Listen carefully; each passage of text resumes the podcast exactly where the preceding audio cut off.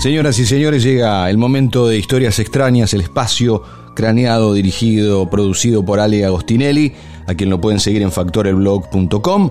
Hombre de la vieja guardia del periodismo, especialista en estos temas, extraños, por supuesto, escéptico, y vaya a saber cuántas cosas más que podríamos estar agregando. Pero se nos iría el espacio, Ale, ¿no? Se nos iría el momento. No, no, no, no, no es para tanto tampoco no es para tanto tampoco.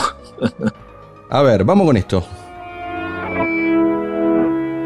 Esto es Andrés Calamaro, me lo pediste específicamente para hoy. Nuestro Vietnam, hecho de saliva y sangre,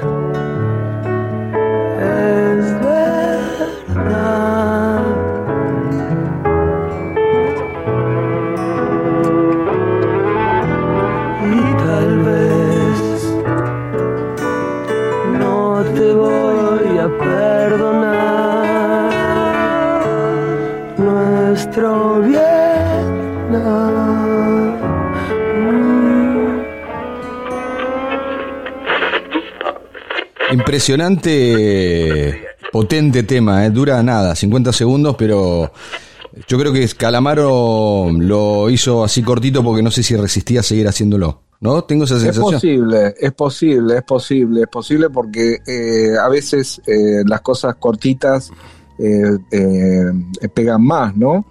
en este caso me parece que funciona así y, y, el, y, el y además, bueno, no solamente porque eh, vamos a hablar un ratito de, Malvinas, sino porque nuestro Vietnam también es el, el, título de un artículo que fue publicado en el año 2000 en la revista Rolling Stone, un artículo eh, escrito por los periodistas Daniel Riera y, Juan Ayala, eh, que, bueno, que revelaba por primera vez en aquellos años eh, la, cifra enorme de, suicidios que habían quedado a posteriori de, la guerra, digamos que este, es conocida la cifra de aproximadamente 650 bajas durante el combate, eh, pero menos conocida es la cantidad de, suicidios que hubo después de... Sí, sí, sabemos, sabemos por, por, por estudios, por, por lo, que se ha lo que se ha visto, el, el, daño emocional y psíquico que hace una guerra, y acá obviamente los dejaron a su suerte, con lo cual eh, no, no, no es extraño precisamente en, esta, en este momento tener, haber tenido tanto número de, de víctimas mortales después de la guerra, por, por situaciones que se podrían haber no sé si solucionado, pero tratado, mínimo. Sí, sí, sí. Bueno, de manera que cuando hace más o menos tres años, el escritor y amigo Carlos Busquet un día me llama preguntándome si conocía alguna experiencia paranormal ocurrida eh, durante la, guerra de Malvinas. Este, yo me quedé un poco pedaleando en el aire, mm. eh, porque, claro, o sea, eh, sin duda había escuchado historia. Claro, pero, no, nada confirmado. Una pregunta específica, yo tenía que responderle con algo bien concreto, es mirá tal caso de tal persona. Y lo que me resultaba más eh, eh, familiar era un vago recuerdo que tenía de haber leído, bueno, en, en, un libro que escribió, porque Daniel Riera y Juan Ayala escribieron juntos aquel artículo en Rolling Stone, pero bueno, cada uno por su cuenta hizo otras cosas. Por ejemplo, Daniel Riera eh, publicó una recopilación con todos sus artículos que se llama así, Nuestro Vietnam, y Juancito Ayala escribió un libro extraordinario que se llama Malvinas la primera línea, eh, que bueno, que se publicó en el 2012, y, que en ese libro particularmente había rozado un poquito de costado eh, el, el evento que había vivido Peca uno de los soldados de Malvinas, un excombatiente, que mm.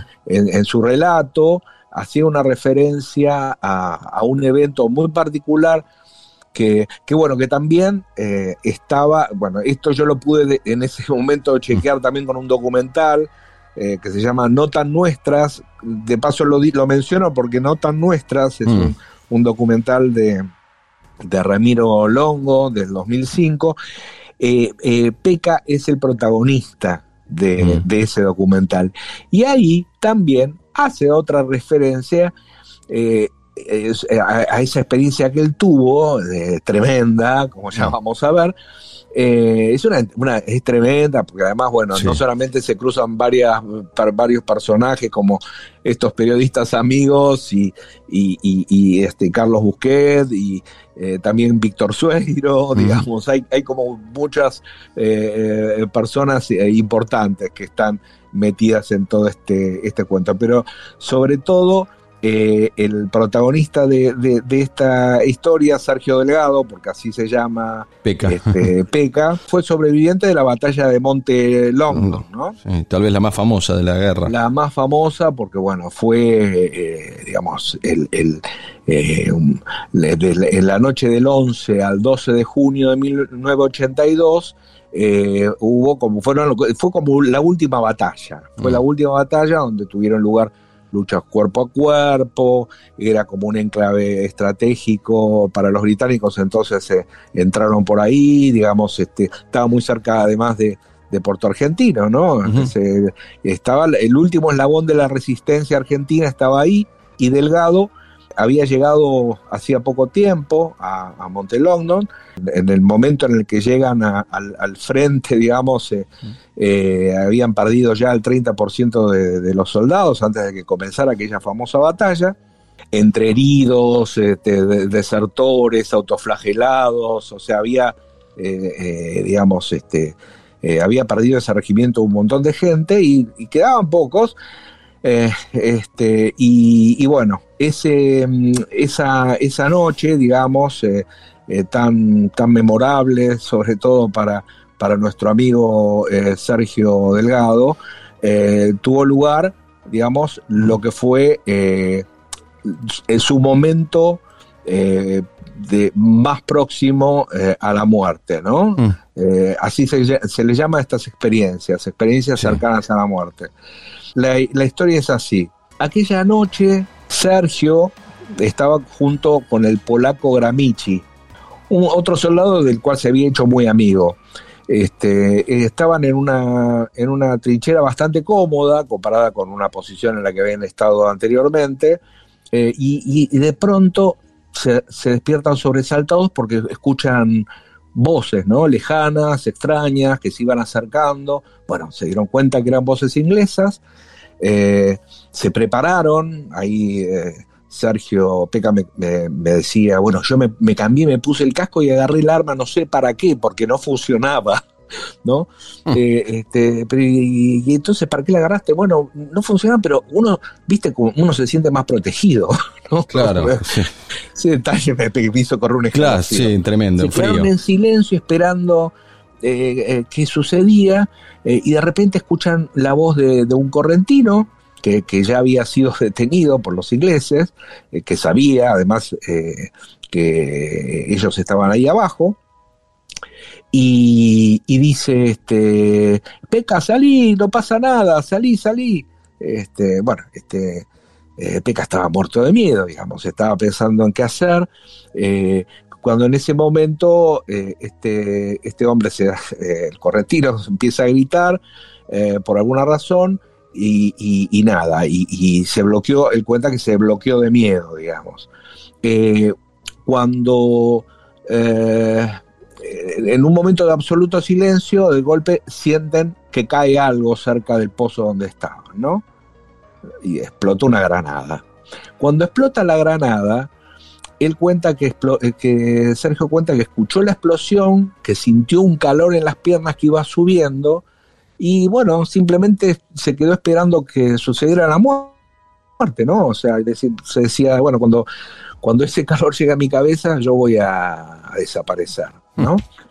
En ese momento él cuenta, me contó, que su cuerpo se empezó a transportar hacia arriba, hacia un lugar eh, donde flotaba, ¿no? que su conciencia estaba como entrando al famoso túnel, pero él dice que sentía estar entrando eh, en la muerte, y en ese momento se encuentra con una pared, ¿no? con una especie de pared blanca, eh, y, vio que había algo del otro lado, y, en ese momento él este, dice, bueno, eh, voy a decir, voy a tener que decir algo, porque yo no, yo no quiero pasar del otro lado, ¿no? Hmm. Eh, la cuestión es que ahí eh, Sergio en su relato se detiene, bueno, vuelve a en sí, Mm. ¿no? Cuando vuelve en sí, él estaba todavía ahí, en la trinchera, su compañero estaba al lado de él, abrazado, también muerto, muerto de miedo, y de, gol- de golpe sienten que a los ingleses arriba que empiezan a, a clavar bayo- bayonetazos entre la paja, ¿no? entre los escombros, la- las ramas, ¿no? y de pronto, eh, tuc, ¿no? Él dice, sintió un golpe y era una estacada que le había dado al polaco, a su, a su compañero, Oh. eh, que bueno, que se fue muriendo entre sus brazos y, y nada, y en ese momento él eh, decidió hacerse el muerto, eh, por supuesto eh, no duró mucho su simulación, lo descubrieron eh, y cuando se dieron cuenta que él estaba en un estado deplorable, lo, lo transportan y, lo llevan al buque Uganda, que bueno, que es así como él sobrevive, porque en ese buque él finalmente es operado, eh, y bueno, y, y- y- y con mucho, después de un año creo que de- le costó recuperarse de, aquella tremenda operación, eh, porque él, él había quedado prácticamente, eh, una pierna prácticamente la había perdido, ¿no? Y, la fue recuperando. Bueno, Delgado, en- en- durante todos estos años, nunca había contado la totalidad de la experiencia que tuvo eh, hasta que eh, eh, decidí llamarlo eh, porque, claro, había pasado en el medio algo eh, tremendo que fue el fallecimiento de Carlitos Busquet. Claro. ¿no? Yo le paso este dato a, a Carlitos Busquet. Carlitos, a la semana me entero de la tristísima noticia de su muerte. Y, y- y claro, Carlitos, por supuesto, nunca llegó a llamarlo a Sergio para que le cuente la historia a través de la cual él iba a contar un cuento. Eh, a los, en el 40 aniversario de Malvinas, decido llamarlo para cerrar un poco eh, el círculo con Carlitos, o Mm. sea, había Hacer el quedado duelo. como una deuda, ¿no? Mm. eh, eh, una deuda con la historia prácticamente y con Carlos también. Y claro, cuando le digo a, a Peca, mira, Peca, al final eh, Carlitos Busquet nunca te llamó porque falleció. Eh, sí, sí, por supuesto, lo supe, qué pena, Dios mío, qué, qué tremendo, cómo me hubiera gustado hablar con él, porque yo después averigüé, un gran escritor. Bueno, este Peca, ahora me vas a tener que contar la historia a mí, ¿no? Así fuiste. Y así fue cuando me, me, digamos, me recordó la historia y me dijo, bueno, mira, yo voy a contarte algunas cosas que, que yo eh, nunca me animé a contar. Y entre las cosas que nunca se había animado a contar fue, eh, eh, eh, viste que antes de- decía que cuando Mm. se enfrentó a una pared blanca dijo algo y que no Sí, escuchó, que, que del no- otro lado nadie le contestó, o sea, Sí. fue como... ¿Y qué dijiste? ¿Qué fue lo que gritaste? ¿Te acordás? Y bueno, mira, la verdad que me da mucha vergüenza contar esto, este, Ale, eh, me, me dice Peca. Eh, pero yo te voy a confesar algo. Desde el colegio a mí me gusta mucho hacer reír a los pibes. Entonces le dije, eh, pegué un grito diciendo, no me quiero morir, soy una persona simpática que hace reír a los chicos. Ese fue el argumento que él dio para volver a la vida. Ah, a mí me pareció una ternura. Extraordinario, una ternura, extraordinario. Sí. eh, tan maravillosa. Y decía, pero vos estás loco, ¿cómo no me querías contar eso? Que es hermoso. Mm. Y bueno, son cosas que, que te pasan por la cabeza. La verdad que este, yo me lo había borrado hasta que, bueno. eh, eh, ¿cómo, ¿Cómo fue que recuperaste tu, tu recuerdo sobre aquella experiencia? Le, le digo, mirá, yo todo aquello lo había borrado hasta que vi por la tele a Víctor Sueiro. Un día aparece él hablando, claro, en el, en Ujú. 1990 es publicado Más allá de la vida, el primer libro donde Víctor Sueiro cuenta su experiencia de volver de, de la muerte. Claro, Todo esto, furor total. comillas, que fue un furor total. Cuando él escucha eh, el testimonio de Sueiro, más los testimonios de otras personas que él había invitado, dice, bueno, yo me quería comer el televisor, o sea, Sí. subió el volumen, dijo, claro, yo lo tenía bloqueado, y cuando escucha historias tan parecidas a las que él había vivido, Se anima. le cae la ficha y sale a- corriendo a comprar el libro, y ahí es cuando Claro, se anima. él decide eh, eh, soltar. Bueno, la verdad que eh, una historia de tremenda, impresionante. La verdad es que yo estuve tentado en preguntarle si alguna vez había vuelto a, le había vuelto a ocurrir algo parecido, ¿no? Sí.